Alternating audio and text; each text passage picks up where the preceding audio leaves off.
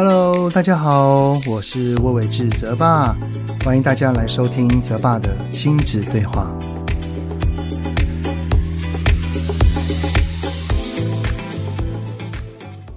Hello，你们好，欢迎收听泽爸的亲子对话。我是亲职教育讲师魏玮志泽爸。最近有没有在疯世足赛呢？啊，我儿子哈，他的同学们每天都在学校热烈的讨论着，让原本啊只爱篮球的儿子啊，也开始有一些转移到去关注世足赛了。他之前呢还跟我讨论哈，就是考完第二次段考之后，想要熬夜看比赛，因为是时差的关系哈，世足赛只有晚上的十一点到一点，以及凌晨的三点到五点。后来呢，他上周五考完段考之后哈，因为隔天星期六不用太早起床啊，我们就一起看了场世足赛，而且我还记得是葡萄牙对上南韩。隔天哈，我就问他说：“哎，儿子啊，看 Life 的状况感觉怎么样啊？”儿子就说：“哟，很赞啊！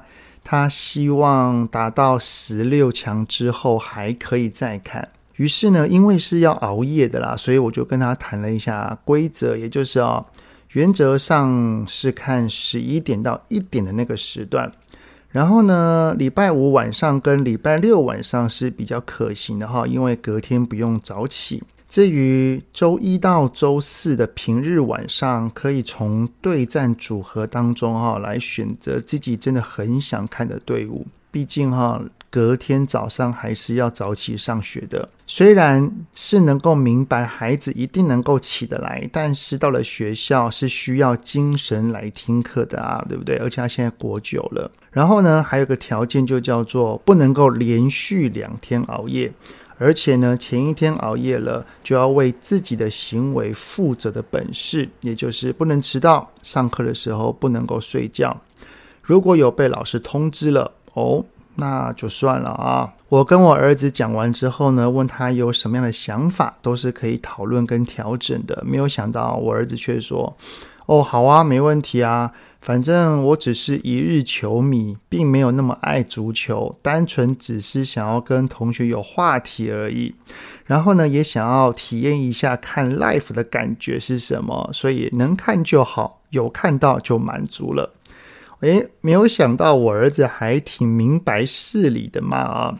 这啊，这让我想到了先前跟那个何翩翩老师哈在访谈的时候，他有说一句话，我是非常的认同啊，就是禁止是隐形的邀约，意思就是说呢，对于孩子啊，爸妈越是禁止，越是强烈不准的事情，但是当这一件事情是其他人都有在做的时候，对孩子而言，反而会更加的好奇。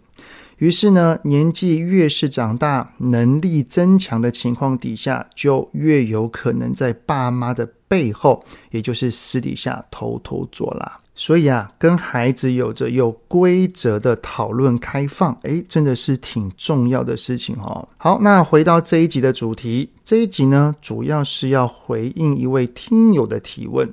这位呢叫做越用越气的听友呢，在 Apple p o c k e t 底下就有留言写到说啊，我家呢三岁半的妹妹突然有一天起啊，她就变成了火爆女孩。我知道要允许他哭泣，允许他生气有情绪，可是他都是一边哭一边打我踢我，就算我只是安静温和的抱着他也是一样。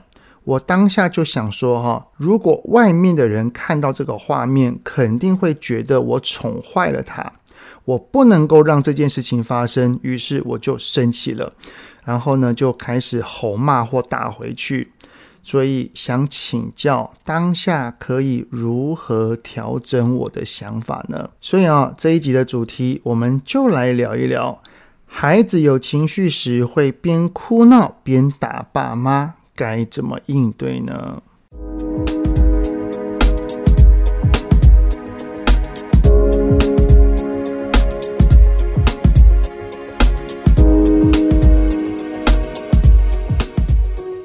看了这位妈妈的描述哈，真的是心有戚戚焉呐，因为让我回想起我女儿大概也是在三到五岁左右的岁数哦。我女儿只要一有情绪啊，简直跟这位妈妈所描述的状况非常相似。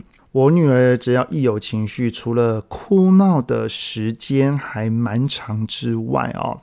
还会用不同的方式来试着激怒我们，像是啊，会讲一些气话，像是我讨厌爸爸，爸爸走开，还有那我不要去了，你怎么叫我，我就是不会去啊之类的啊。还有呢，我女儿除了用嘴巴讲气话之外，她的手跟脚也可是没闲着哈。如果我在陪他哭，等他慢慢的冷静的时候，他有的时候会推我、拉我、顶我、挤我。虽然是还没有到打人或踢人的程度啦，但是时间一长哈，都已经跟他说不要再弄我了，但是还是继续，真的会让人家觉得很火大。所以哈，常常就会觉得。带孩子真的就是一种修炼啊！哈，后来呢，也有跟女儿谈过，她真的是这样回我，她说：“我想要让爸爸生气。”哦，听了真的是挺无奈的，摇摇头啊。好，关于孩子情绪的基本应对，哈，先前有几集呢的内容已经有提过了，像是第二集的孩子出手打人就是不对吗？第二十六集，只要不如他的意就哭闹。第五十三集，孩子的情绪很多很满。第七十三集，孩子只要一生气就说我不喜欢爸爸，不喜欢妈妈。好，以上哈都欢迎可以聆听。而这一集呢，主要是想要回应这位听友他所描述自己的想法，还有当下自我情绪的处理。那这位留言的妈妈，你辛苦了哦。面对一个好像可以沟通，但又很难沟通的三岁儿，真的是件不容易的事情。所以啊，不是你不好，真的。我们身为爸妈哈，也是一个有情绪的人。当眼前有一团火球在喷发，然后还乱喷到我们身上的时候，我们一定会很痛、很难受，也会不舒服的。所以啊，泽爸想跟你说的是，我们可以生气的，而且也是可以向孩子表达自己的不满情绪的。因为啊，我们一定要把自己先给照顾好，才能有更稳定的情绪来应对孩子。只是呢，这个向孩子表达自己的生气是需要慢慢练习的哦，就是练习我们怎么表达是可以。避免伤害到孩子的，包含了他的生理跟心理。如果这个情绪爆炸有伤害到了孩子，其实因为我们很爱他，所以我们就会有无止境的内疚跟后悔。然后呢，这位妈妈，你有说哈，当孩子在打你、踢你的时候，会联想到如果外面的人看到这个画面，肯定会觉得是我宠坏了他，然后情绪就整个爆出来了。表示呢，你可能会很在意他人的眼光，会担心其他人是怎么看待你这个做妈妈的，是吗？我想说的是哈。没有人可以评断我们是怎么做爸妈的，只有一个人可以，就是孩子。只要我们有为孩子付出，有为孩子努力，就是一个很棒的妈妈了。不过会在意别人怎么看我们也是正常的。所以啊，我希望你能够在育儿的过程当中，多多欣赏自己，多多肯定自己，多爱自己一点。只要我们。有觉得自己是很棒的，他人的评价对我们的影响就会开始逐渐的变小喽。好，那我们可以怎么做呢？首先啊、当孩子有对我们做了伤害性的行为，像是踢啊、打啊、丢东西之类的啊、请不要坐以待毙。该制止的就是要制止，像是哈，稍微把他的手跟脚给抓住，然后要求他一定要把东西给拿下来。但是呢，要记得我们的力道控制一下哈，不要把他给抓痛了，因为我们的目的是要提醒跟阻止他的行为就好。而不是要把我们的生气宣泄在他的身上。只要让他的伤害性举动不再继续下去就可以了。当然哈，当我们制止了孩子的行为后，他绝对会更有情绪。如果他的动作继续，我们还是先稍微固定着。但只要如果他只有哭闹，已经没有再踢啊、再打啊、再丢啊之类的，我们就可以放开了。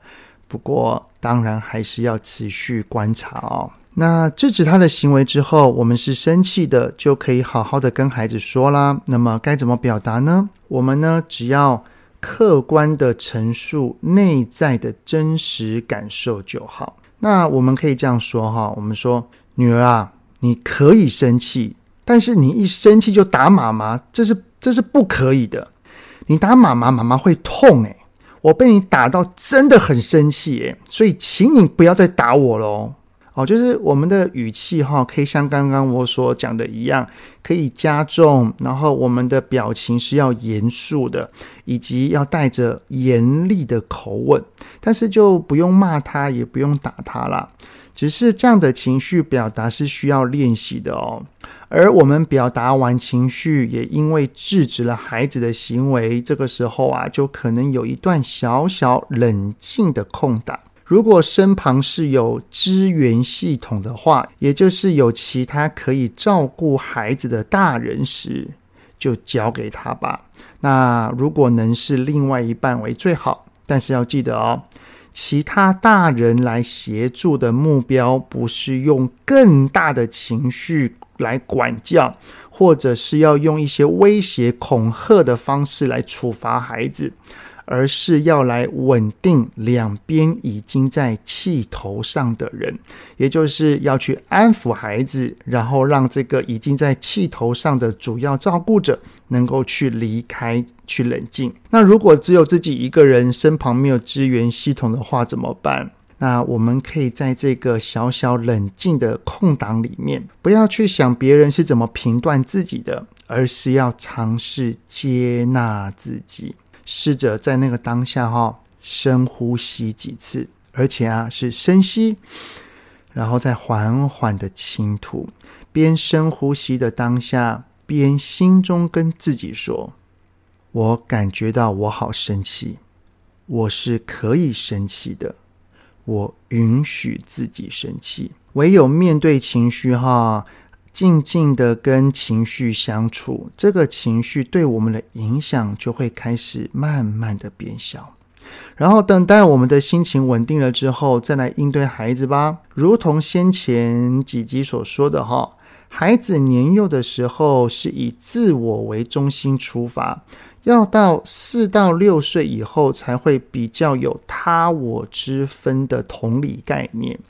而且啊，此时他的下层情绪脑正是澎湃的时候，所以啊，我们一定要先试着安抚他的情绪。等到孩子的情绪也稳定了，换成是上层理智脑在跟我们说话时，因为双方都是冷静的嘛，我们就可以好好的沟通，好好的讨论。讨论什么呢？讨论刚刚的事情之外，也必须要问问孩子，跟孩子说一说。下次你生气了，除了打妈妈、踢妈妈之外，我们还可以怎么发现你的情绪会比较好呢？然后啊，我们就陪着他一起找方法吧。虽然哈，这样子的做法不一定会立刻见效，也就是这一次跟他讲，他下一次也不一定会真的做到。但是啊，这就是孩子，不是吗？只要随着他的理智脑越来越成熟，可以用他人角度来思考跟同理的能力也会越来越强的时候，相信他的情绪应对一定会越来越好的。像我女儿啊，现在就真的进步非常非常多。好，那我们的节目就先到这边喽。很谢谢你们的聆听。那如果有任何想听的内容，都欢迎在 Apple Podcast 底下先五星按个赞，然后要留言告诉我哦。泽爸的亲子对话，我们下次再见喽，拜拜。